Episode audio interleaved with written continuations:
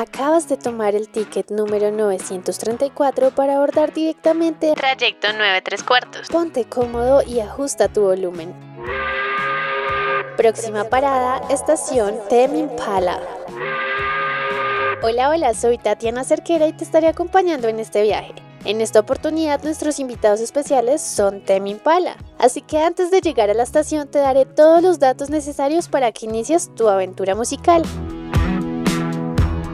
Tras cinco años de silencio, Kevin Parker nos entrega su nueva joya, The Slush Rush. Y la pregunta es clara, ¿ha valido la pena la espera? Por supuesto que sí, son 57 minutos o bueno, 3.420 segundos en los que la banda se expande en todas las direcciones posibles con su sonido característico. Con un golpe electrónico magistral se inicia esta experiencia, Sí, les hablo de One More Year, la incitación al viaje físico y mental que nos sumerge en aquellos horizontes.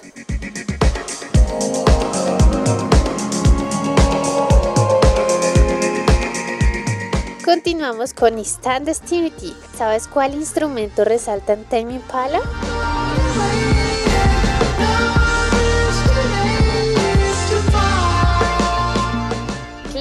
Los sintetizadores. Y es que es en esta canción donde podemos fundirnos en una espesa espiral de sintetizadores que curiosamente funcionan como un bucle que nos lleva a través del túnel antes del primer gran single del disco Borderline.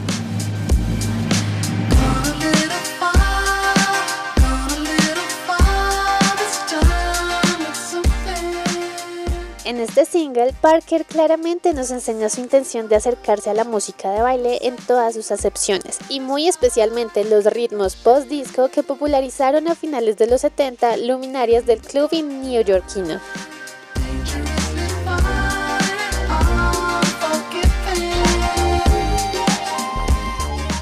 Y del modo clásico llega Posthumous Forgiveness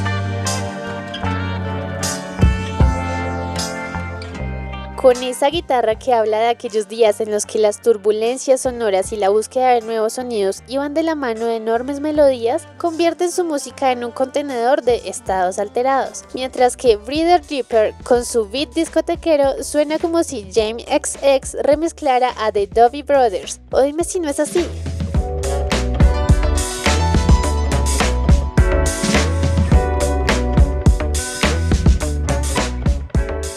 Si querías un acercamiento a las cadencias de sus primeros trabajos, nos llega directamente desde Australia Tomorrow's Deuce, donde se sustituyen los pedales fuzz por guitarras acústicas y una línea de bajo tremendamente adictiva.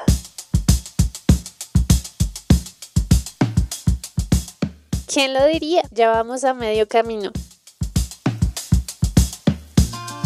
En On Track sucede algo curioso. Aparte de ser la canción más tranquila del álbum, la pista se marchita con el ruido ambiental hasta que solo queda un débil ritmo de batería. Y si hablamos de psicodelia, apuesto a que seguro conoces las famosas lámparas de lava. Imagina por un momento esa escena. Lost in Yesterday es el equivalente auditivo de observar una lámpara de lava. Comienza con un potente riff de bajo y rápidamente introduce una dulce melodía arrebatadora. Con aquel sonido gelatinoso en verdad se hace imposible discernir entre el artificial y la realidad. ¿Y recuerdas la colaboración con el rapero Theophilus London en Only You por allá por el 2018? Pues It's True se adentra en el terreno del boogie espacial.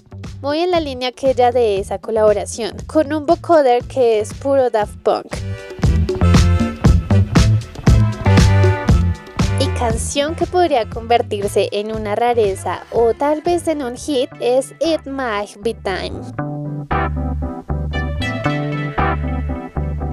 ¿Por qué podría ser un hit? Pues parece una mutación carnosa del soft rock setentero con un teclado que bebe directamente de Supertramp y una percusión enfática ascendente. Pero por su parte, Glimmer es prácticamente house de Chicago. Escúchala y dame la razón.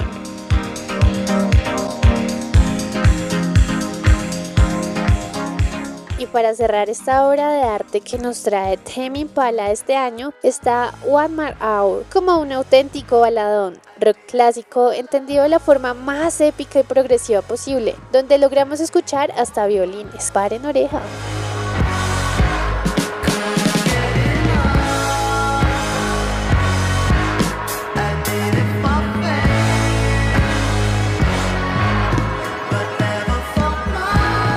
Antes de llegar a la estación, te siembro una pequeñita duda. ¿Dónde está Patience? El fantástico primer single de adelanto que publicaron en marzo del 2019 quedó inexplicablemente fuera del disco. Es una decisión difícil de comprender si no fuera porque estamos ante una de las mentes más imprescindibles del universo psicodélico.